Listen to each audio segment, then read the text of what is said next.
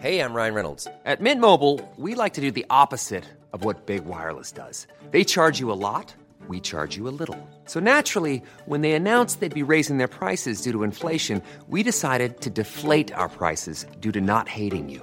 That's right. We're cutting the price of Mint Unlimited from $30 a month to just $15 a month. Give it a try at mintmobile.com slash switch. $45 upfront for three months plus taxes and fees. Promo rate for new customers for limited time. Unlimited more than 40 gigabytes per month. Slows. Full terms at mintmobile.com. Esto es República H. La información más importante de lo que pasa en el interior de la República. Con el punto de vista objetivo, claro y dinámico de Blanca Becerril.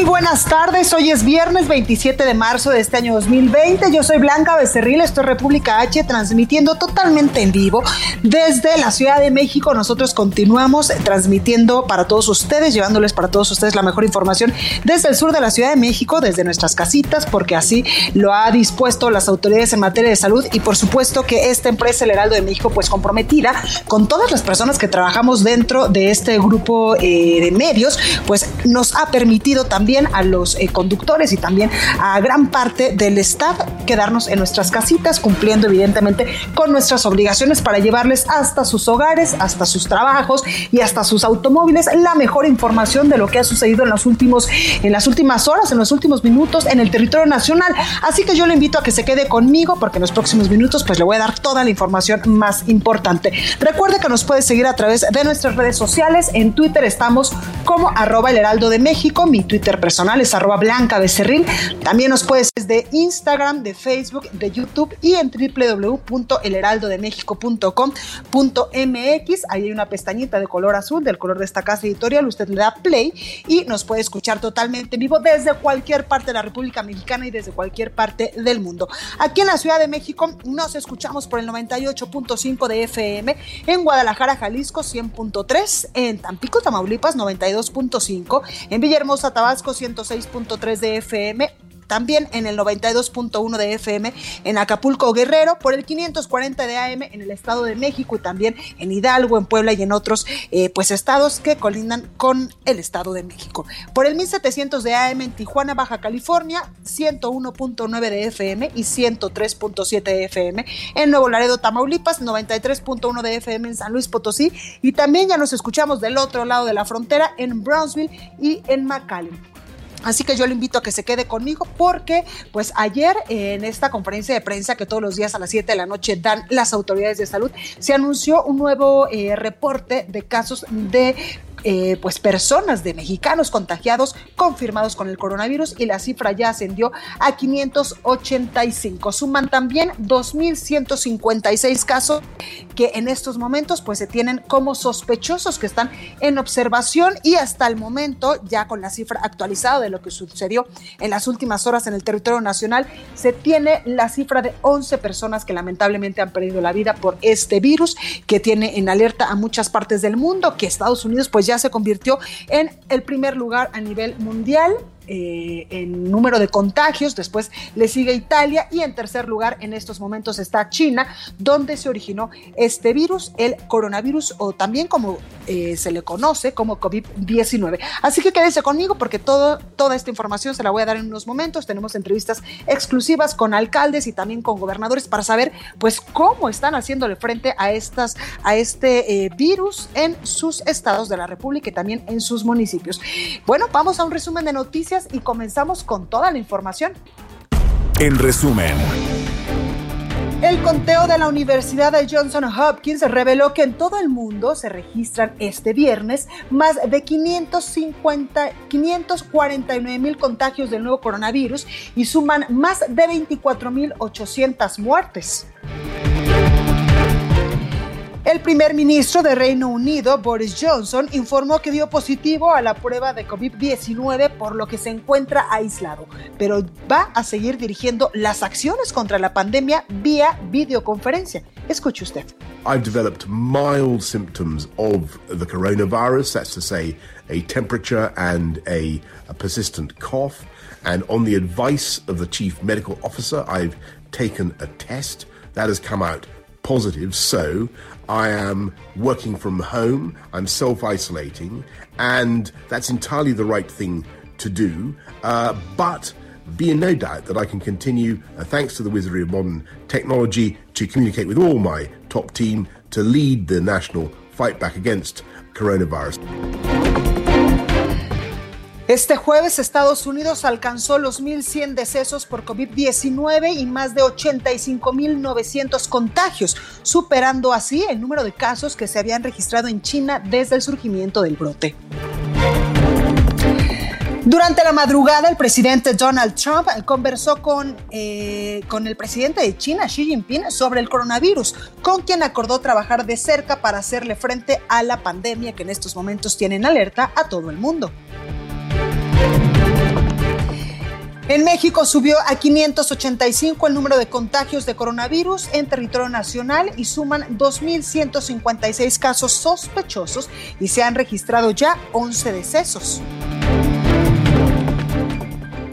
El secretario de Comunicaciones y Transportes, Javier Jiménez Espriu, presentó el informe final de la investigación del desplome del helicóptero en el que perdieron la vida la gobernadora de Puebla, Marta Erika Alonso, y el senador Rafael Moreno Valle. Escuchen. ¿Cuál es entonces lo que llaman la causa probable del accidente? La pérdida del control del helicóptero debido a, un alabeo repentino hacia la izquierda que no fue recuperado por el piloto al mando. Tiene una fracción de tiempo, tres segundos nada más, provocando que el helicóptero se invirtiera en vuelo e impactara con esa configuración contra el terreno. La nota del día. Bueno, comenzamos con toda la información y la directora de investigación operativa epidemiológica, Ana Lucía de la Garza, informó que subió a 585 el número de contagios de coronavirus en territorio nacional. También la noche de ayer decía que suman ya 2.156 casos sospechosos y se han registrado hasta el día de ayer ocho decesos en el país, que es el último corte que tiene la Secretaría de Salud y que, como le digo, pues lo da todos los días en punto de las 7 de la noche. Escuchemos a Ana Lucía de la Garza, quien es la directora de investigación operativa epidemiológica. En nuestro país tenemos 585 casos confirmados hasta el día de hoy. Se han presentado 2.965 eh, casos que son negativos y 2.156 casos que hasta el momento se consideran como casos sospechosos. Eh, en este momento eh, decimos que se han presentado dos defunciones más. Eso para darnos un total de ocho defunciones hasta el día de hoy. Bueno, sin embargo, esto que decía hace unos momentos Ana Lucía de la Garza, pues es eh, diferente en estos momentos, ya que el reporte de la Secretaría de Salud, pues no contempló el día de ayer los tres decesos que se dieron después de este corte, después de las 7 de la noche. Uno de ellos se dio en Quintana Roo alrededor de las 8, 8.30 de la noche, otro más en Michoacán y uno más en el Estado de México, con lo cual pues la cifra de muertes a causa del coronavirus en territorio nacional en estos momentos es ya de 11, de 11 muertos. Y también eh, pues hay información importante de, lo, de cómo se ha movido este virus en territorio nacional pero antes de esto, déjeme le cuento que esta mañana durante la conferencia eh, matutina del presidente de México, Andrés Manuel López Obrador, esta que todos los días se realiza en Palacio Nacional, bueno, pues ahí el primer mandatario aseguró que su función al frente del gobierno es básica, por lo que no puede permanecer resguardado durante la contingencia sanitaria del COVID-19. Esto debido a que muchos, eh, muchos adversarios políticos, incluso y muchas personas, pues le han pedido al eh, jefe del Ejecutivo, al presidente de México, Andrés Manuel López Obrador, que suspenda sus giras, que no hacia la gente, que no bese tampoco a las personas que van a sus eventos y que tiene por lo regular los fines de semana. Por ello, pues el presidente dice que su función es estar al frente del gobierno y es básica, es elemental. Escuche usted. Yo no me puedo poner en cuarentena, no me puedo aislar, como también los médicos, como también entonces la Guardia Nacional, los integrantes del Ejército, de la Marina, eh, los que abastecen el agua que consumimos, en fin, nos tenemos que quedar cumpliendo con las recomendaciones. Y también dijo que seguirá desarrollando sus funciones, acatando, por supuesto, el protocolo de la Secretaría de Salud. Y es que usted recordará que hace pues algunos, algunos días, algunas semanas incluso, pues se le cuestionó al presidente si en algún momento iba a suspender estas giras y él pues decía, y nuevamente lo reitera, que él va a continuar con sus actividades, pero en este momento, ya cuando estamos en fase 2, sí va a tener en cuenta y va a seguir al pie de la letra el protocolo de la Secretaría de Salud para que él no se contagie tampoco para que pueda contagiar a las personas que están a su alrededor. Escuche cómo lo decía el presidente López Obrador. Que voy a estar en Bahía de Banderas hoy, no veo a nadie, no hay eh, concentración desde ahora, aquí desde ni en el aeropuerto. El que llegue a verme en el aeropuerto es porque lo mandaron mis adversarios. De plano, de plano, porque son capaces de eso y de más. Bueno, y también el presidente de México, Andrés Manuel López Obrador, aseguraba que va a apoyar a las personas de escasos recursos que se vean pues mayormente afectadas por la contingencia del COVID-19. Escuche usted cómo lo decía esta mañana. Pero sí tenemos lo básico. En el caso de los ventiladores, hoy eh, se nos informó que tenemos 5 mil ventiladores disponibles. Nos faltan más. Estamos partiendo de eh, lo que están recomendando los médicos, lo que prevén los médicos, de cuándo vamos a tener más necesidad de hospitalización eh, y cuándo debemos de tener todo lo necesario. Vamos a rescatar a los de abajo. Ayer hablé en la mañana con los jefes de Estado sobre eso. La recuperación económica va dirigida, en el caso de México, a los pobres con los programas de bienestar.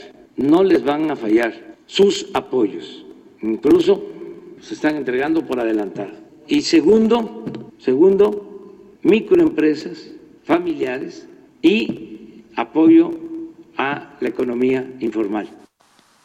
Bueno, parte de lo que decía esta mañana el presidente de México, Andrés Manuel López Obrador, y también usted escuchaba un pequeño fragmento de un audio en el que hacía referencia a la compra de ventiladores de China. Y es que el presidente López Obrador también anunció que el gobierno consiguió ya ventiladores en China y que ya hicieron un pedido por 5 mil aparatos más.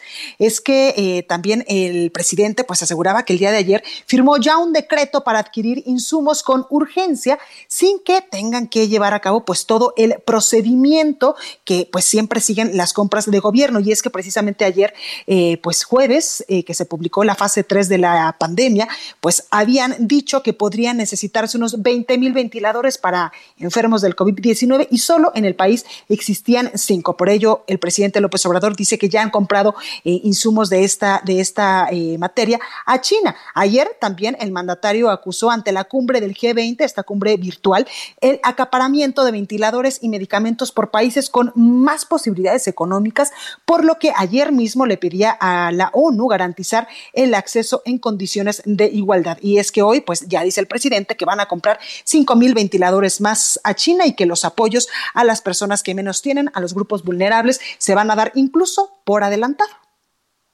Entrevista. Bueno, y como eh, toda esta semana le hemos dado información de, eh, pues de lo que ha pasado en todos los estados de la República referente a las medidas que están implementando los gobernadores respecto al COVID-19, al coronavirus. Bueno, pero también hay que informarles sobre lo que están haciendo en estos momentos los presidentes municipales para eh, pues cuidar a su población. Y me da mucho gusto saludar en la línea telefónica a Fernando Yunes. Él es alcalde de Veracruz. Alcalde, muy buenas tardes. ¿Cómo está? Blanca, buenas tardes, un gusto saludarte a ti a todo el auditorio. Gracias, alcalde, por esta comunicación. Pues cuénteme en Veracruz cómo estamos con el tema del coronavirus y qué es lo que está haciendo, por ejemplo, el municipio de Veracruz, de Veracruz Puerto, para enfrentar esta contingencia que en estos momentos pues nos tiene en alerta a todo el mundo y en México no es la excepción. Primero hay que decir el contexto del puerto de Veracruz. Somos el puerto más importante del país. Diariamente llegan gente en barcos de prácticamente todos los rincones del mundo. Tenemos el aeropuerto internacional más importante eh, del estado y nosotros en el ayuntamiento desde el día 13 de marzo, es decir, prácticamente una semana o casi dos antes de las medidas impuestas por el gobierno federal, empezamos a tomar todas las recomendaciones que la Organización Mundial de la Salud ha venido haciendo principalmente por cuanto hace a distanciamiento social. Eh, comenzamos por cerrar todos los eventos públicos o masivos del ayuntamiento, inauguraciones, arranques de obra, entregas masivas de programas o de beneficios para las personas. Mandamos de manera inmediata a todos los adultos mayores que trabajan en el Ayuntamiento de Veracruz, a todas las madres, eh, eh, a las personas embarazadas, discúlpame, a las madres que se encuentran en lactancia y todos aquellos que tengan alguna condición física a su hogar a hacer cuarentena desde mucho antes, insisto, prácticamente dos semanas antes de que se hiciera a nivel federal, pues como una previsión de lo que sabíamos que ocurriría. Eh, de igual manera, hemos estado de la mano con restauranteros, con hoteleros. Para nosotros la industria turística y del servicio pues es fundamental para la vida económica de Veracruz, para poder tomar pues distintas eh, medidas sanitarias que permitan que la gente pudiera en determinado caso todavía acudir a algunos de estos lugares sin que exista pues una aglomeración eh, grande como para que pudiera haber más contagios. Claro. Sin embargo, alcalde, estas medidas que eh, pues tú implementaste desde hace ya varios días han sido sumamente criticadas. Pues no, la verdad es que han sido aplaudidas por los ciudadanos, criticadas por el gobierno del Estado. Exacto, criticadas por el gobierno del Estado. Desgraciadamente no ha habido ninguna coordinación con ellos. Eh, a mí me, da mucha pena eh, decirlo que veo gobernadores en otros estados, en Jalisco, en Yucatán, en Nuevo León, en Guanajuato, etcétera, que se reúnen con los alcaldes, se reúnen con los sectores empresariales Aquí, para que la gente se dé una idea, el gobernador no nos ha llamado ni una vez, ya ni ya no digamos una reunión ni por teléfono ni por un mensaje, cuando pues yo soy el alcalde de la ciudad más importante del estado, cuando la zona conurbada junto con Boca del Río, el municipio de Medellín, somos prácticamente un millón de, de habitantes aquí y pues eh, lo único que hicieron fue enviarnos un oficio donde nos piden que echemos atrás todas estas medidas que lo que buscan pues es salvaguardar la vida, la salud eh, de los veracruzanos. Y además de esto pues nosotros lanzamos un plan de incentivos y beneficios fiscales para los ciudadanos y los empresarios de manera que parte importante de la afectación que se tiene eh, por esta pandemia que es económica, pues eh, por lo menos que el ayuntamiento esté poniendo lo suyo para que la gente la pase más sencillo. Claro, alcalde, pero ¿por qué no trabajar de la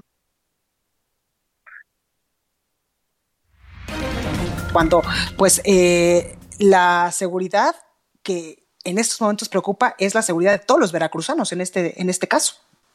Sinceramente no, no lo entiendo, Blanca. Yo mismo me lo pregunto. Eh, creo que el gobernador, insisto, siendo en la cabeza del, del Estado, pues debiera llamarnos eh, a los presidentes, a los presidentes municipales, a decirnos, esta es la estrategia del Estado, les pido que nos apoyen así, qué es lo que ustedes están haciendo. Claro. Pero desgraciadamente, pues no ha habido esa, esa capacidad o esa visión de, de estar todos unidos, lo que nos ha llevado a todos los alcaldes del estado a tomar diferentes medidas. Estas que yo te platico, pues son las que nosotros eh, decidimos tomar en Veracruz, pero hay otros presidentes municipales que han llegado al grado extremo de cerrar los accesos a su municipio, eh, cosa pues que es eh, bastante complicada y me parece que ya muy radical, pero esto pues es a consecuencia de que ha habido una nula dirección por parte del gobierno del estado en el programa.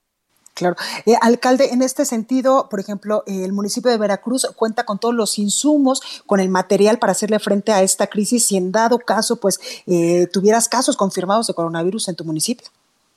Mira, por cuanto hace nuestras facultades, sí, digamos, todo lo que estamos haciendo es todo lo que le corresponde al municipio, poder limitar, poder regular, lo estamos haciendo. Eh, sobre todo eh, estamos protegiendo a los empleados municipales para garantizar que los servicios públicos básicos continúen. Eh, a fin de cuentas es responsabilidad de todos los alcaldes del país, pues que en una pandemia de este tipo se siga recogiendo la basura, se siga limpiando la ciudad, siga llegando el agua a las casas, que no estén fundidas las luminarias, que haya seguridad, digamos que el día a día de la ciudad pues siga avanzando, que es algo que no podemos detener. Claro. Nosotros, si bien es cierto, el 40% de los empleados municipales ya están en cuarentena, el otro 60 es el indispensable y que muchas veces no se le reconoce, pero mientras hay mucha gente haciendo eh, home office o haciendo trabajo a distancia, nosotros tenemos todos los días a los camiones recolectores de basura, a la gente barriendo, a la gente limpiando, eh, a todos eh, pues, trabajando directamente en las calles para que la ciudad se mantenga pues activa y sobre todo que sea una ciudad que esté lista para cuando termine la contingencia de inmediato reactivarnos económicamente para poder salir adelante. Exactamente, y has tocado un punto importante, alcalde, reactivación económica, porque aparte de esta pandemia que eh, va a dejar pues, eh, pues algunas muertes, esperemos que algunas solamente en territorio nacional, lo que sí va a dejar es una importante crisis económica en el mundo y también en el país. ¿Cómo va a hacerle frente el municipio de Veracruz a esta crisis? ¿Se darán apoyos especiales a las MIPIMES, a las pequeñas y medianas empresas, a los comercios? ¿Qué van a hacer en este tema? Ya desde el lunes pasado nosotros nos anticipamos, eh, ya eh, tomamos un acuerdo en el Cabildo para tener 10 incentivos o beneficios fiscales, tanto para ciudadanos como para empresarios. Por ejemplo, se prorrogó el, eh, todos los descuentos por el pago del impuesto predial, que es, un, es el principal impuesto que recauda el municipio. Hemos también cancelado todo lo que son eh, las eh, cuestiones de ejecución fiscal por adeudos que se tengan con la administración. Se ha cancelado todos los recargos que se pudiera tener igualmente por deudas que se tienen. Se rebajó al 50% todos los derechos eh, para poder abrir un negocio nuevo o los refrendos de negocios también en el municipio de Veracruz. En todos los casos de pagos que tengan que hacerse la administración municipal se podrán hacer a partir del mes de junio, es decir, durante dos eh, meses y medio prácticamente no se cobrará nada y la gente lo podrá hacer también en parcialidades. Y hemos venido platicando igualmente con los empresarios, con las MIPIMES, eh, con la gente de los mercados, que sin duda alguna están muy afectados, pues igualmente para que todos los demás derechos que se tienen de recolección de basura, de protección civil y otros tantos más no sean pagados, que los podamos eximir durante el tiempo que dure la contingencia. Y sabemos pues que son menos ingresos para el ayuntamiento pero más ingresos para la gente. Y eso a fin de cuentas pues tendrá eh, pues un círculo virtuoso a la larga que nos permitirá que la gente que hoy le está pasando mal, que está haciendo esfuerzos enormes y hay que reconocerlo por mantener los empleos de muchas de estas personas, pues tengan una manera más sencilla, eh, por así decirlo, de salir adelante cuando todo esto termine. Totalmente, pues ahí lo tenemos. Fernando Yunes, alcalde de Veracruz, muchas gracias por esta comunicación. Gracias a ti, Blanca. Muy buenas tardes.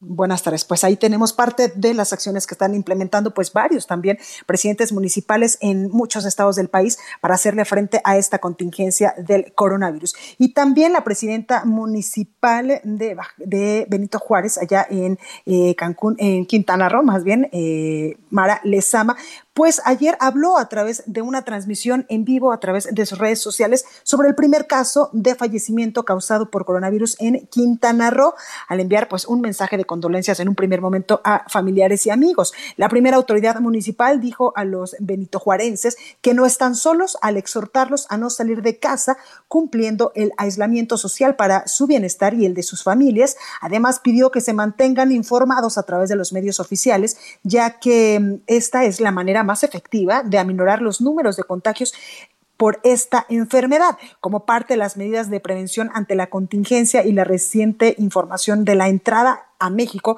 de la fase 2 de la propagación del virus, también Mara Lezama expresó que en los próximos días se estará limitando el servicio de transporte público hasta las 22.30 horas para evitar que menos personas se expongan al estar en las calles, lo que se complementa con el anuncio emitido por el gobierno del estado sobre la restricción de venta de bebidas alcohólicas en horarios extraordinarios. Y también en Guanajuato están eh, pues tomando medidas extraordinarias para hacerle frente al coronavirus y es que ante la contingencia sanitaria, el gobierno del estado de Guanajuato habilitó ya el Hospital Estatal de Atención COVID-19 es el primero en el país para atender específicamente a pacientes con el virus en Guanajuato. El gobernador del estado, del estado perdón, Diego Sinué Rodríguez, arrancó de manera simbólica la instalación en lo que fuera el Hospital General Regional de León, ubicado en la calle 20 de enero, donde se atenderá a pacientes referenciados de otros hospitales y clínicas de los 46 municipios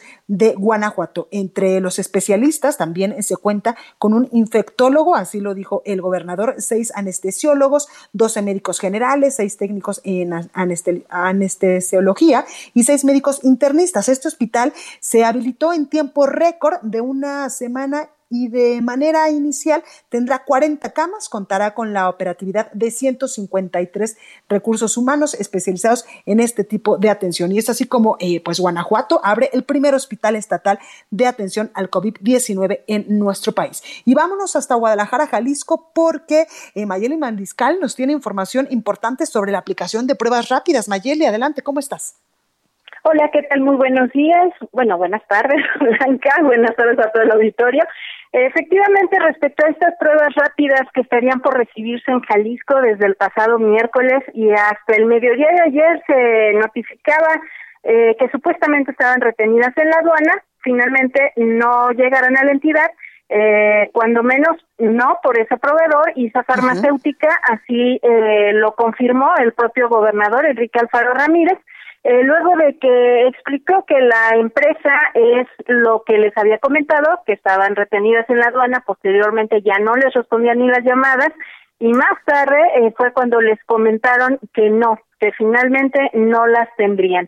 Recordar que la estrategia que plantea el gobierno de Jalisco es el aplicar 600 pruebas rápidas diarias de detección eh, de coronavirus en los 125 municipios de la entidad y eh, por lo pronto, pues bueno, esta estrategia se mantiene, también es importante eh, mencionarlo, por lo pronto ya la Secretaría de Administración está en búsqueda de estas pruebas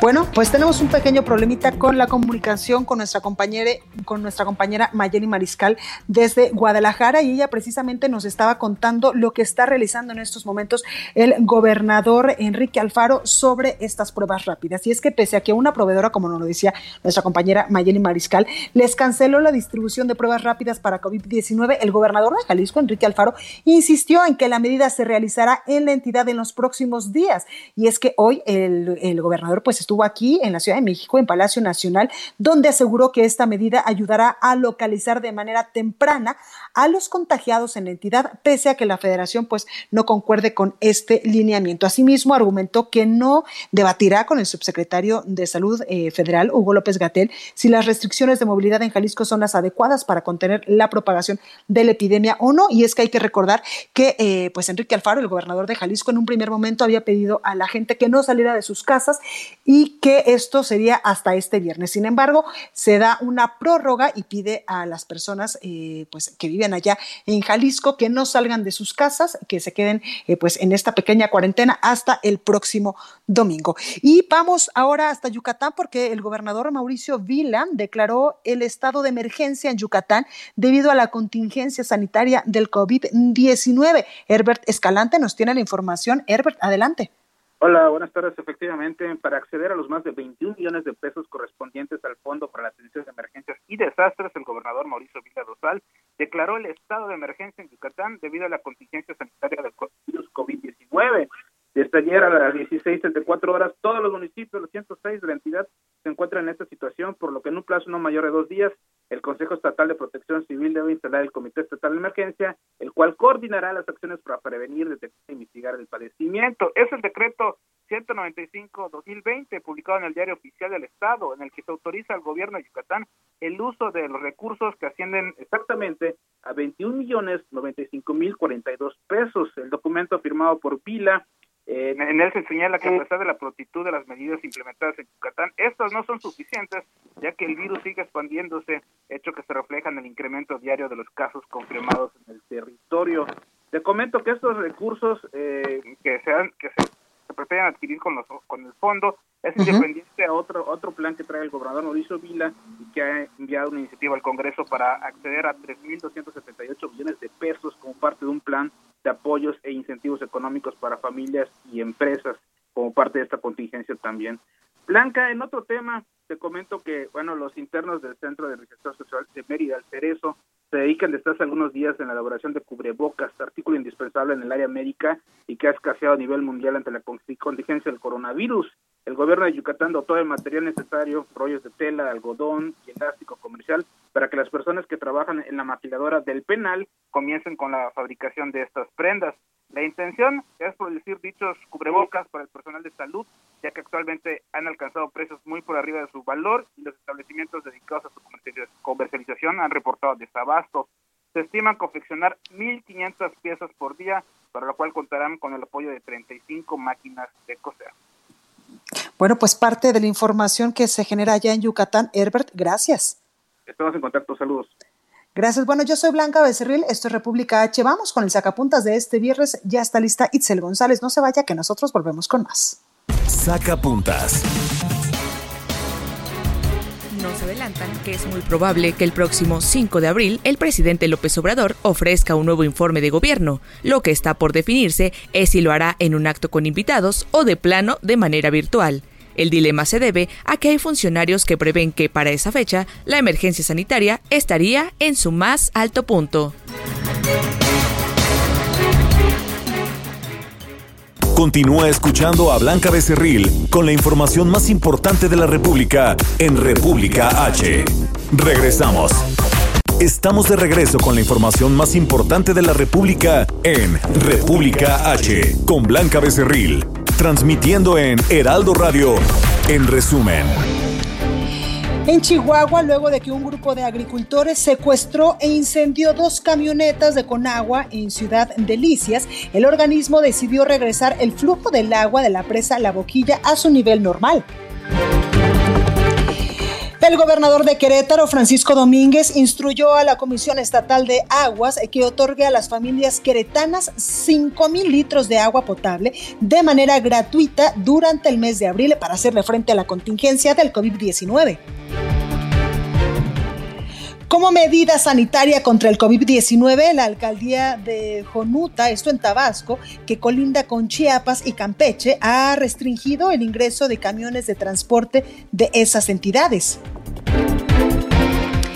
La coordinadora de comisariados ejidales y comunales de Guerrero eh, pidió la destitución de Humberto González Quintero, encargado de las oficinas de la Secretaría de Agricultura y Desarrollo Rural en la entidad, por su probable complicidad en actos de corrupción. Juez federal dio auto de formal prisión a dos elementos de la Policía Federal Ministerial y uno de la Secretaría de Marina por delitos de tortura y abuso de autoridad, esto por el caso Ayotzinapa. Al menos seis personas fueron rescatadas de manos de una banda de secuestradores que tenían una casa de seguridad a pocos kilómetros del Palacio Municipal de Cancún, esto en Quintana Roo. Y el alcalde de San Luis Potosí, Javier Nava Palacios, presentó el programa emergente de reactivación económica San Luis Más Fuerte en apoyo al empleo y la economía de las familias de esta ciudad frente a la contingencia por el COVID-19.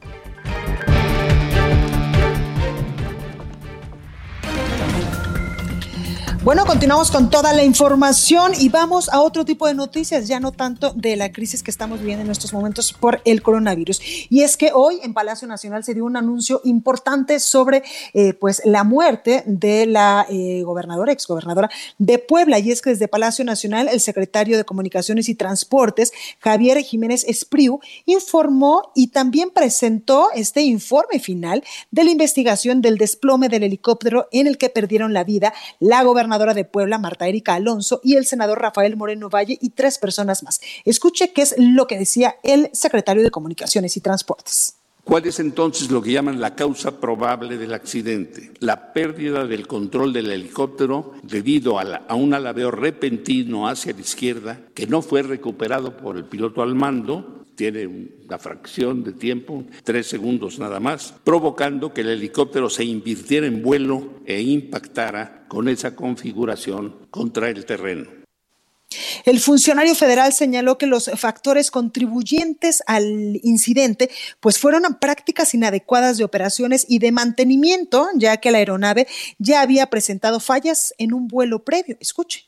En primer lugar, prácticas de operaciones, mantenimiento y despacho inadecuados por parte del taxi aéreo y de la empresa que proporcionaba el servicio de mantenimiento. Una adecuada cultura de seguridad operacional del taxi aéreo. Una decisión inadecuada del taxi aéreo y de la tripulación de continuar realizando vuelos teniendo conocimiento de un mal funcionamiento intermitente del actuador lineal de alabeo del sistema de aumento de estabilidad número dos en vuelos previos, en varios vuelos previos.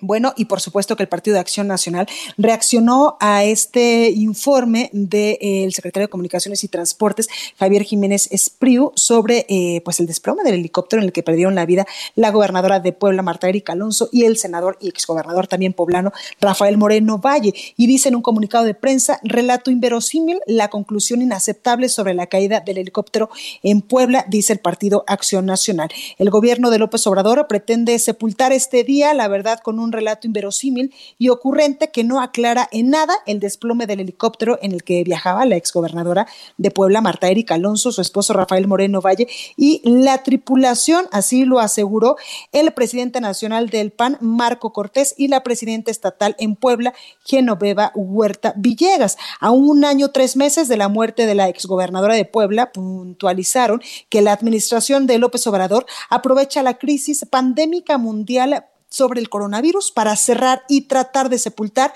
un caso que requeriría una mayor investigación y deja muchas dudas sueltas, así como contradicciones. Dice en este comunicado que en Acción Nacional no nos encontramos conformes con los resultados ofrecidos después de 15 meses por el gobierno, ya que además de demostrar lentitud, dejaron cabos sueltos y son una nueva cortina de humo como las tantas que han utilizado ahora para tapar la crisis generada por el gobernador eh, Miguel Barbosa al señalar que el COVID-19 solo le daba a los ricos y que por eso él no se contagiaría y tampoco los pobres. El presidente nacional del PAN, Marco Cortés, expresó que lamenta mucho la actuación del gobierno en esta investigación, así como del gobernador de Puebla, que emitió en octubre pasado declaraciones desfavorables sobre la muerte de la exmandataria. Estos gobiernos morenistas son muestra clara de incompetencia, insensibilidad y falta de profesionalismo, dijo Marco Cortés, presidente nacional del PAN, en este comunicado de prensa, en referencia a eh, pues el informe que presentó hoy el secretario de Comunicaciones y Transporte transportes en la conferencia matutina del presidente de México, Andrés Manuel López Obrador. Y vámonos hasta Tabasco porque durante la noche de este jueves se registró el fallecimiento del que sería la décima víctima de un medicamento contaminado en la clínica de Pemex allá en la ciudad de Villahermosa, Tabasco. Armando de la Rosa nos tiene los detalles. Armando, adelante. Así es, Blanca, como tú ya lo mencionas, pues minutos después de las 8 de la noche se registró el fallecimiento de la que sería la décima persona por ese tema de la, eh, de la medicina contaminada. Se trata del señor eh, Víctor Ortiz Mesa, el cual, pues bueno, pues falleció anoche minutos después de las 8 de la noche. Y pues bueno, pues ¿por qué es tan interesante este tema? ¿Por qué es tan polémico? Mejor dicho, no interesante, sino polémico. ¿Por qué tiene a la sociedad tabasqueña bastante molesta? Porque pues todo comenzó hace aproximadamente dos meses cuando en Pemex se le suministró una dosis de parina contaminada a través de la hemodiálisis a más de 60 pacientes, de los cuales, pues bueno, pues varios empezaron a fallecer eh, uno a uno por esta situación. Los familiares acusaron negligencia médica, acusaron que el medicamento estaba en mal estado y pues Pemex solamente ha reconocido hasta el momento el fallecimiento de ocho personas y no de diez. ¿Por qué hay una variación en el número de muertos? Porque la cantidad de diez personas fallecidas, pues bueno, pues son datos que han aportado los propios familiares de las víctimas, quienes señalan que su familiar murió a causa de la medicina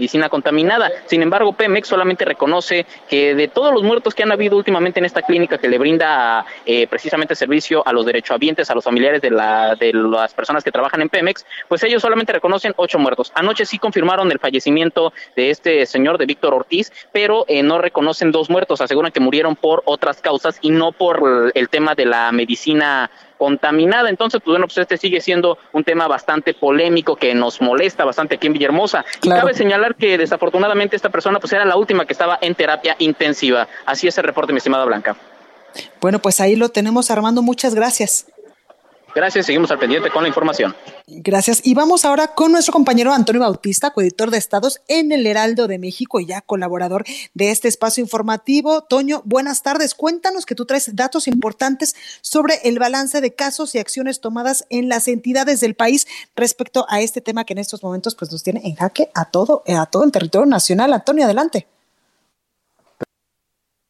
Tres, dos, Blanca, Ahí ya te escuchamos, Antonio. Te saludo a ti y a los radioescuchas de República H.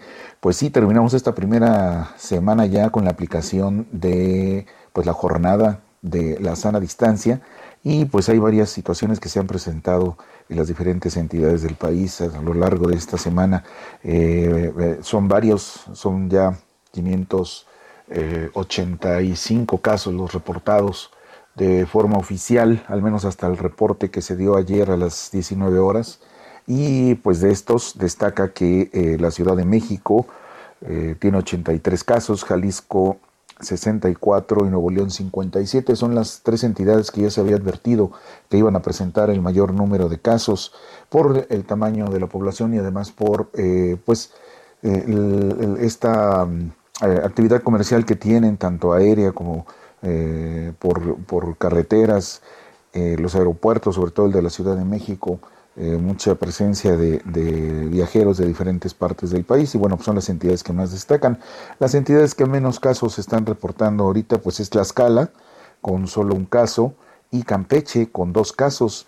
Eh, hay entidades que están reportando también, de acuerdo con las cifras oficiales, un crecimiento pues eh, importante también de casos. Está eh, en esta se encuentra pues el Estado de México que hasta ayer de manera oficial eran 46 casos, en Puebla 45 y de Yucatán 32. También hablando de Yucatán, pues fue la es ya la tercera entidad que declara el estado de emergencia junto con Sonora y Colima pues eh, han declarado ya el estado de emergencia sanitaria, sobre todo en Yucatán, pues para que pueda disponer de recursos para aplicar eh, eh, pues todo el plan que tiene para la contingencia del COVID-19.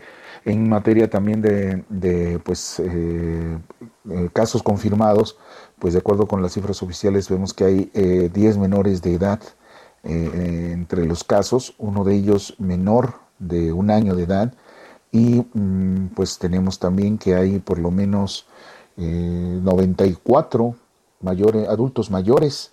El que tiene mayor edad de estos casos eh, está en la Ciudad de México de 88 años. Eh, cuatro en total de estos adultos mayores pues rebasan los 80 años de edad que son precisamente eh, la, principal preocupación en esta emergencia sanitaria.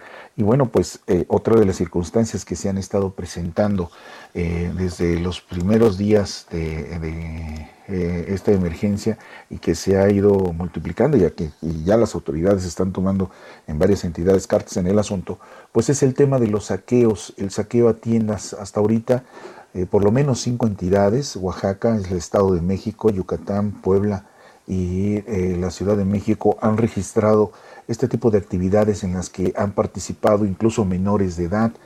Eh, estas, em, estos saqueos a los que están convocando, sobre todo en redes sociales, pues se están dando en tiendas de autoservicio, en algunos casos también en pequeños comercios eh, han estado llegando sobre todo en grupo, llega, se junta un grupo que eh, pues eh, llega a la tienda con mazos, en, la mayoría de los casos rompen las vitrinas y se llevan lo que pueden.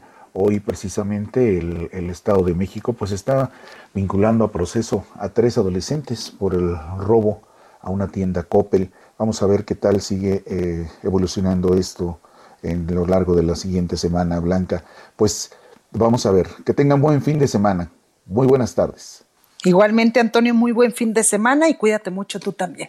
Bueno, continuamos con más información. El análisis.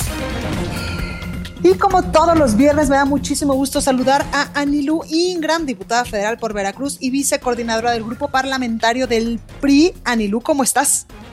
Querida Blanca, muy bien, te saludo con mucho gusto desde el puerto de Veracruz, aquí en casa. Exactamente, en casa. Oye, este Anilú, cuéntanos las medidas de apoyo a pequeñas y medianas empresas ante la crisis generada pues por la llegada de este eh, COVID-19 que justo hoy tuvimos aquí eh, en este programa a Fernando Yunes, al presidente municipal de Veracruz, que ya nos adelantaba pues algunas acciones que ya estaban implementando ellos para ayudar a las micro y pequeñas empresas y también a todos los comerciantes allá en el estado de Veracruz y sobre todo en el municipio. Fíjate que, que ahí hay que reconocer al alcalde porque se ha puesto las pilas, ha tomado medidas, eh, incluso contracorriente. Eso hay que hay que reconocerlo y, y lamentablemente yo quisiera decir eso de todos los que hoy tienen la oportunidad de llevar las riendas, ya sea del estado de Veracruz o de México, Blanca, y por ello de, en pláticas con distintos grupos y sectores empresariales de aquí de Veracruz, pero que al final coincide con la problemática a nivel nacional. Entonces nos pusimos a trabajar por los empresarios y por los ciudadanos. Metimos un punto de acuerdo que si me permites te voy a explicar qué es un punto de acuerdo y para qué sirve en la Cámara de Diputados un punto de acuerdo, ¿sí? Es la forma que tenemos justamente desde la Cámara para que el Poder Ejecutivo tome en cuenta y, lleve a cabo acciones en temas que requieren urgencia. Si nos esperamos a que esto se vuelva ley, pues eh, simplemente no ayudamos. Entonces, esa es la vía la herramienta que tenemos los diputados, los legisladores, para eh, lanzar em, ciertas acciones y de alguna manera, bueno, pues tener este puente con el gobierno. Y hicimos este exhorto, este punto de acuerdo. ¿Y qué le pedimos, Blanca? Un plan, un programa integral emergente para las MIPIMES y para los ciudadanos en general. Como tú sabes, el último día de marzo viene la declaración anual y por lo tanto el pago de impuestos, más lo que se paga mensualmente sin ingresos, sin ventas, sin poder tener más inventario, pues todo se colapsa, la cadena de suministro se colapsa. ¿Y qué tendrán que hacer los empresarios? Automáticamente recortar gastos para no quebrar y cuando ya no puedan más, correr gente y cuando ya no puedan más, cerrar, como también ha sucedido en muchas partes de la República. Yo he tenido contacto con muchas compañeras y compañeros diputados y están cerrando hoteles, están cerrando restaurantes, Hoy, por ejemplo, en Huatulco ya cerraron dos cadenas de hoteles eh, muy conocidos hasta nuevo aviso derivado de esta circunstancia. Entonces, eh, el tráfico vicioso que, que puede existir lo podemos contener con ciertas medidas. Entonces, si tenemos un quédate en casa para contener el contagio, eh, considero que debemos de tener, contengamos el desempleo para un claro. para los impuestos y esto sería un oxígeno para el sector empresarial.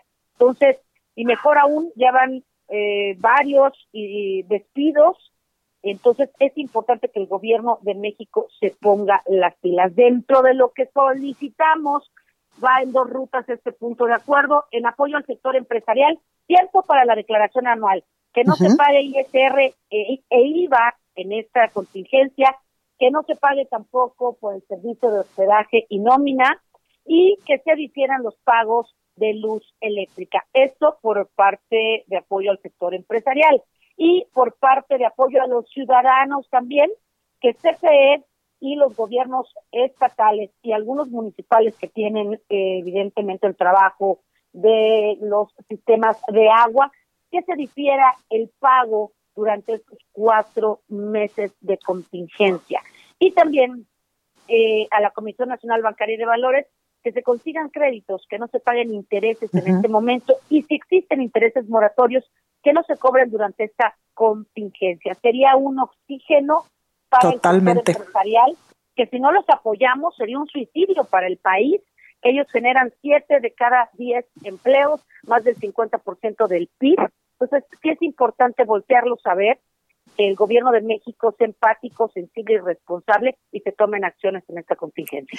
Totalmente, Anilú, porque desgraciadamente uno de los coletazos de esta crisis por la pandemia del coronavirus va a ser el coletazo de la crisis económica mundial y por supuesto que también va a pegar a nuestro país.